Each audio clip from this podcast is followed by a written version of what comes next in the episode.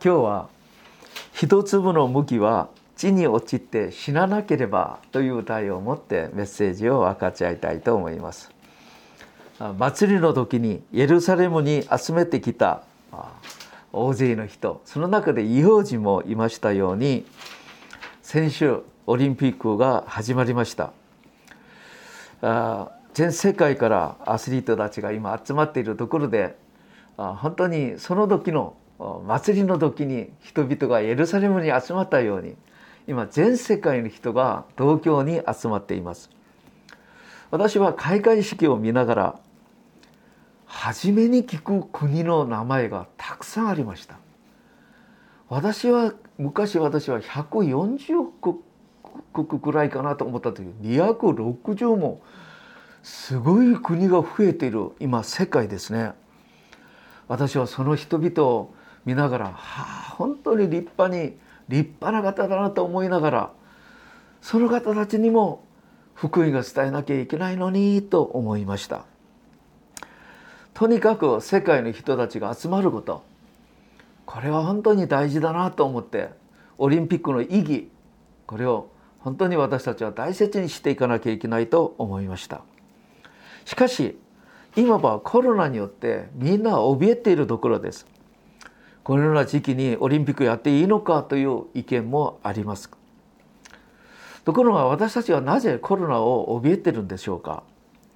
もしコロナに感染されて私たち死ぬのではないかと思うんです。私たちは使命があるんですけど病気による知ることは悔しいんです。ですから私たちは健康管理をしっかりしなければなりません。皆さん世の中で一番大事なのは何でしょうか？これは自分の命です。自分の命自分が死んだら終わりでしょ？ですから死にたくないということは同然のことです。ところが聖書的に見てますとこの世の100年が終わりではなく死んだ後に永遠な世界があるんだと聖書を教えてくださいます。すなわち人間は永遠に生きる存在です。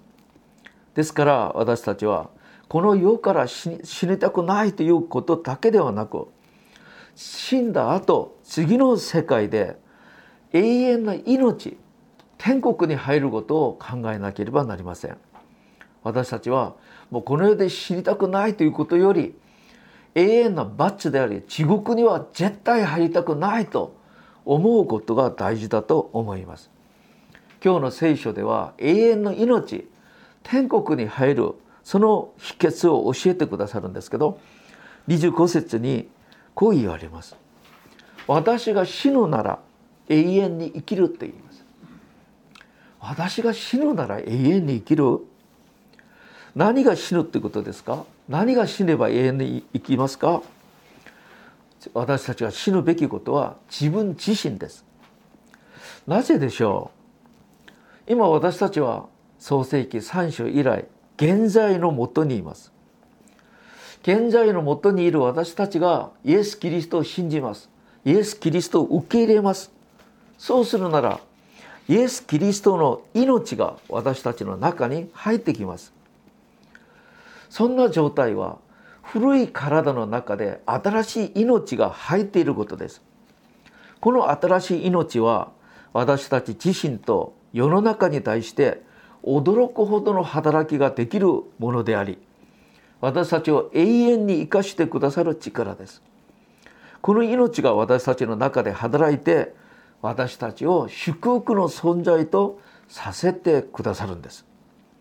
ところがこの古い体自我がそれを邪魔するって言ったなら皆さんどうしたらいいんでしょうか。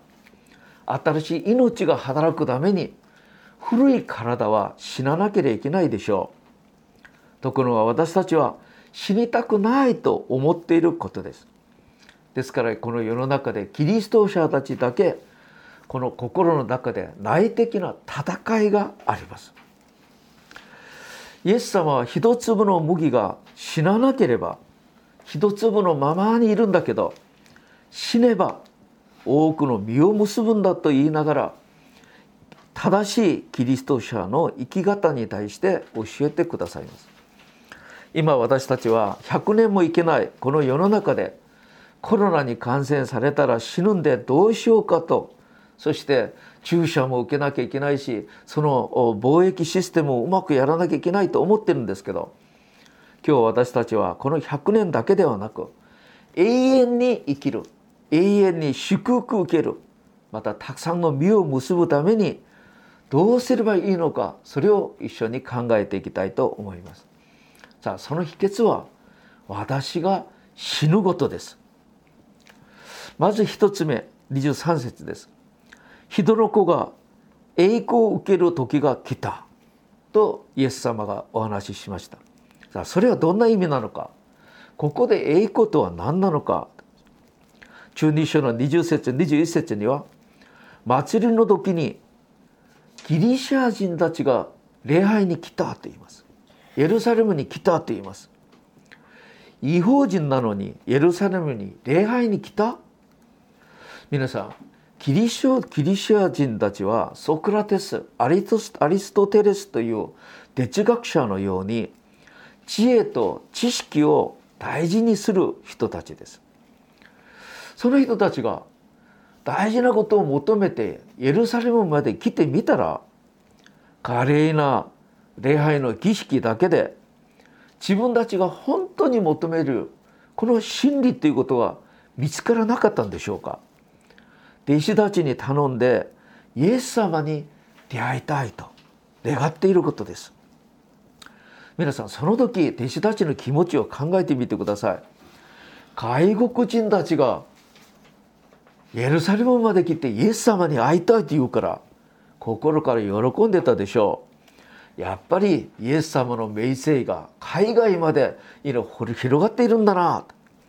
先ほどヨハネの中2章中3節見ますとイエス様がエルサレムに入場する時に人々が「ホサンナホサンナ」そうしながらイエス様を歓迎してくださったのに外国人までイエス様を求めている。やっぱりこれからイエス様の時代が来るんだなイエス様の時代が来るなら私たちもなんとか私たちの人生の道が開かれるんじゃないかという楽しみにしていたんじゃないかと思います。ところがイエス様は23節に「人の子が栄光を受ける時が来た」と言います。これはなんと的外れのような答えなんでしょうかこの意味が何でしょう？イエス様が言われるこの栄光とは何でしょうか？これは後にイエス様が十字架で死を通して成し遂げることをお話しすることです。十字架を通してイエス様は何か大きな働きをされるんですけどそれは神様が一番願われる人類の救いの御業が十字架によって成し遂げられるもう一つは地の果てにまで福音が述べ伝えられて違法人たちも救われて全世界の人が神の子神の国に入ることができるってことを意味します。結局今来たこのキリシキリシア人たちエルサレムに来て儀式ばかり儀式以外は何も見つけることができなかったんですけどキリシア人たちがこのイエス・キリストが成し遂げるこの十字架を理解することができたら彼たちにどれほど大きな希望が与えられるでしょうか。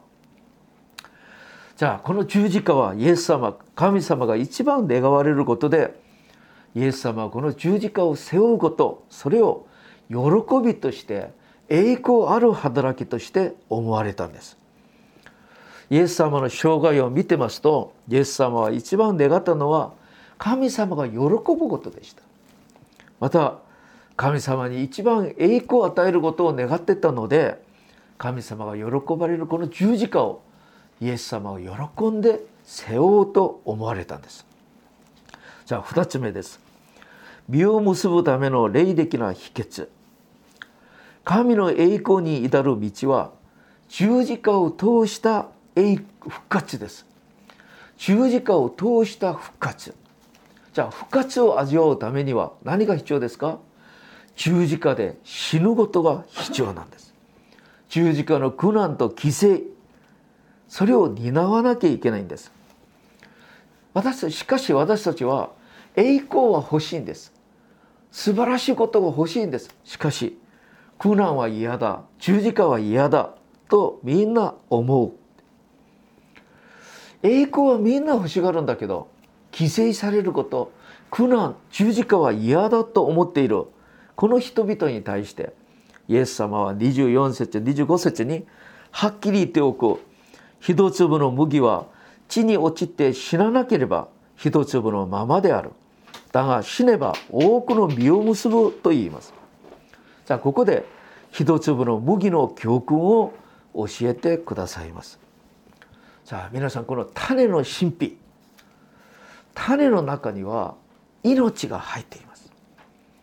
この命が働くのか働かないのかは種が死ぬのか死なないかということです。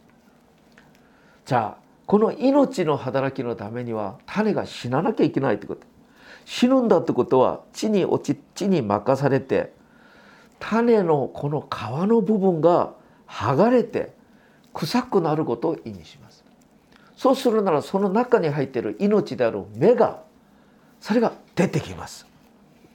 その芽が臭くなったこのこの殻このこのこの何て言いましょうかこのあこのこの皮臭くなって皮の温かさによってそれが成長して成長して伸びるんです。それでその土壌の上で結局この芽が花になり実りになっていくんです。そしてこの一つの一粒の麦から。その種の中から30倍60倍100倍の実を結ぶことができると言います。皆さんそれを何年か繰り返して繰り返し繰り返しとしてみれば一番初めに死んだ一粒の麦からはどれほどのたくさんの実りが増やされていくのでしょうか。その増やされているこの実りを通してどれほどの大勢の人々がまたどれほどの多くの動物たちがそこから糧食料を得ることができるんでしょうか。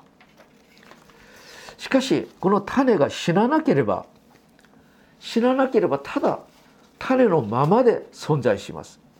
何にもありません。何にも規制がないんだけど黒もないんだけど実りもありません。そしてこの種がもう死なないままで存在していくならある時鳥に食われたり臭くなって使えなくなったりします。考えてみてください。種の中にある無限な潜在力生命力すべてが無用になってしまうんです。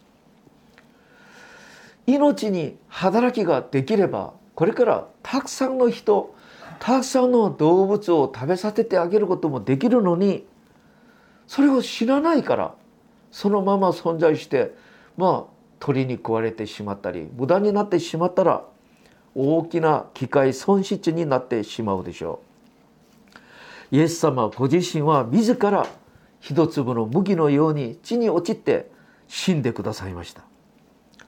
じゃあイエス様がどのように死んだのかイエスはもともと神様でした。神様が人間になってこの世に来られたことももう一粒の麦が地に落ちて死んだことと同じです。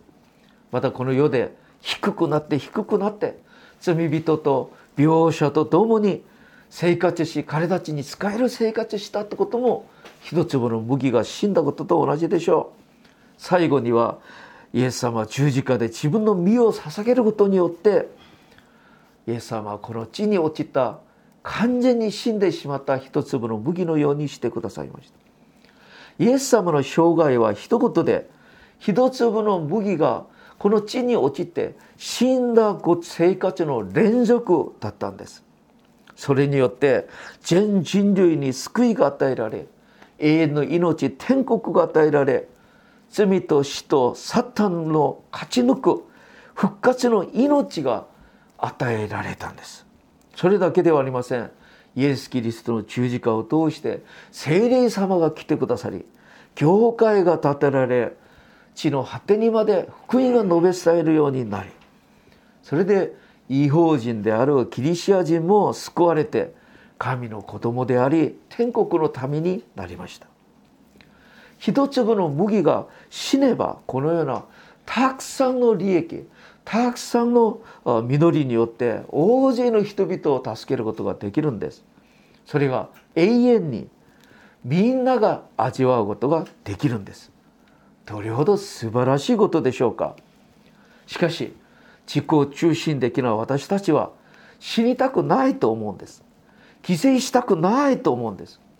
なぜ私だけが損にならなきゃいけないの？と言います。自尊心が傷つけられた？と言います。また強い血がまた自尊心によって誰が少しでも被害を加えて与えるなら怒ります。復讐しようと思います。怖いです。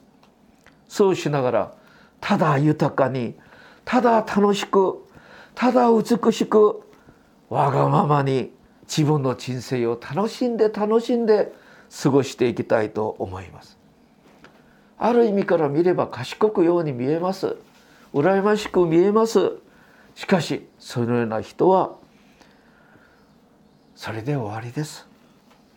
そのように一生涯に過ごしてみれば何が残りますか？神様に対してもこの社会に対しても自分自らも何の有益もありません。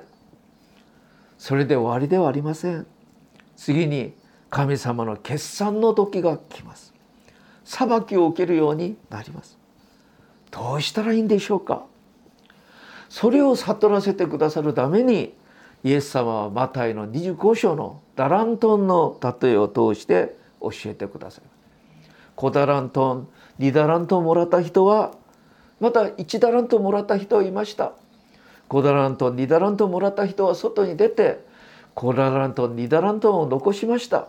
それは自分がその一粒の麦のように地に落ちて死んでそれからまた5ダラントン2ダラントンを設けたということです。しかし1ダラントンもらった人は死なない一粒の麦のように受けたダラントンを隠しておいた。何にもしてませんでした。何にもしてないということは神様が願われることは何にもしてないで自分が願うことばっかりして人生を過ごしたということ。そしてみんなが神の裁判神の裁きの座に進んでていきました。その時与えられた判決は何ですか？マタイの25章26節から見ますと主人は答えた怠け者の悪いしもべだ。このタラントをこの人から取り上げて10タラントを持っている者に与えよう。そしてこの役に立たない。機械損失ばかりしたこのしもべを暗闇に追い出せ。そこで泣きわめいて歯ぎしりをするであろうと言います。神様が私たちにくださったこの命は一粒の麦の中にある命のように無限な潜在力と無限な生命力があります。皆さん私たちの中にイエス・キリストを信じる私たちの中にあるこの命は無限な潜在力無限な生命力があります。これを命を実を結ぶために私たちは今よく死んでいるところでありますか？絶対死にたくないと思って今反発していますか？じゃあでは3つ目です。どうすれば私たちがよく死んで豊かな実を結ぶことができましょうか？26節にイエス様はこう言います。私に仕えようとする者は私に従え。そうすれば私のいるところに私に仕える者もいることになる。私に仕える者がいれば父はその人を大切にしてくださるって言います。一言で言えば私に従えってことです。私が生きたいところで私たち生きたいまま生きることではなく私たちの模範である牧者であるイエス様に従って生きることそうです。じゃあ皆さんどうすればイエス様に従うことができますか？私たちがいつも申し上げる親しみ PLO の生活です。神様との親しみの中で御声を聞き従うこと。これが私に従えって言葉です。そうするなら羊である私たちは少しも足りないことがないように牧者であるイエス様が全てを満たしてくださいます。しかし私たちはイエス様についていかないで私たちの肉の欲に肉の欲についていきます。そうするならその当時自分自身は満足かもしれないけど永遠の神様の観点から見ますとダメです。この世の100年は楽しく楽に過ごしたかもしれないけど人生は永遠なんでその後は滅亡です。ですから私たちは死にたくない自分自身を打ち叩いて神の御言葉にイエス様に従うために死ななければなりません。では私たちはどうすれば死ぬことができますか？イエス様は模範を見せてくださいました。27節28節です。これは他の聖書では決戦までの祈りと言います。じゃあそこでイエス様は何を祈られたのか。ルカの22章42節には父よ見心ならこの杯を私から取り除けてください。この杯ってことは十字架にかけて死ぬことです。その杯を取り除けてください。しかし私の願いではなく見心の見心のままに行ってくださいって言います。それをイエス様は3度も同じような祈りを通して自分自身を下ろすことができ神様から十字架を背負う力を上からいただきました。ヨハネの福音書ではこの決戦までの祈りをこのように表現しています。私の願いではなく主の身旨通り私がこの世に来たのでは来たのは神の栄光のためです。その身旨が成し遂げられるようにしてくださいと言いました。切なる祈りを神様が受け入れてくださって担う力も与えてくださいました。それでイエス様は十字架を背負っておられたんです。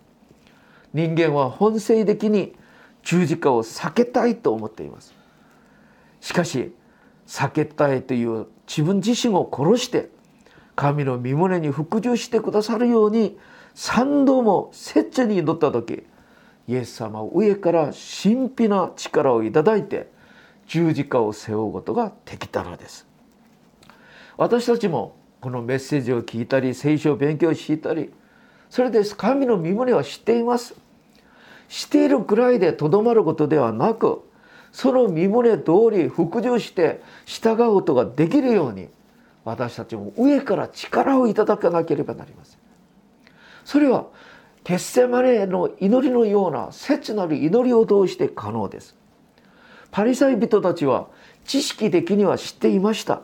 しかしできませんでした。なぜなら担う力は彼たちはないからです。彼たちはたくさん祈りました。儀式的に習慣的に立派な祈りをしましたけど神の御心に従いたいという真心の祈りはありませんでした。決戦までのような切なる心で主の御事御心に従いたいという私を神様に捧げますという切なる心はありませんでした。だから上からの力を背負うことはできませんでした。真心の祈りには神様が共にいてくださいます。力を与えてくださいます。だから結局神一粒の麦がこの地に落ちて死ぬのか死なないのかは切なる決戦までの祈りがあるのかないのかに関わっています。真実なイエス様の祈りには神様の認め支えがありました。28節本当に素晴らしい聖書ですね。父を皆の栄光を表してください。すると天から声が聞こえた。私はすでに栄光を表した。再び栄光を表そう。神の栄光が表されるってことは神様の神秘な力をいただいてその働きを私たちにやらせてくださるっていう意味なんです。そうです。イエス様が神様が肉になった時聖肉神インカネーションの時に神様が栄光を受けられ神の栄光を表してくださいました。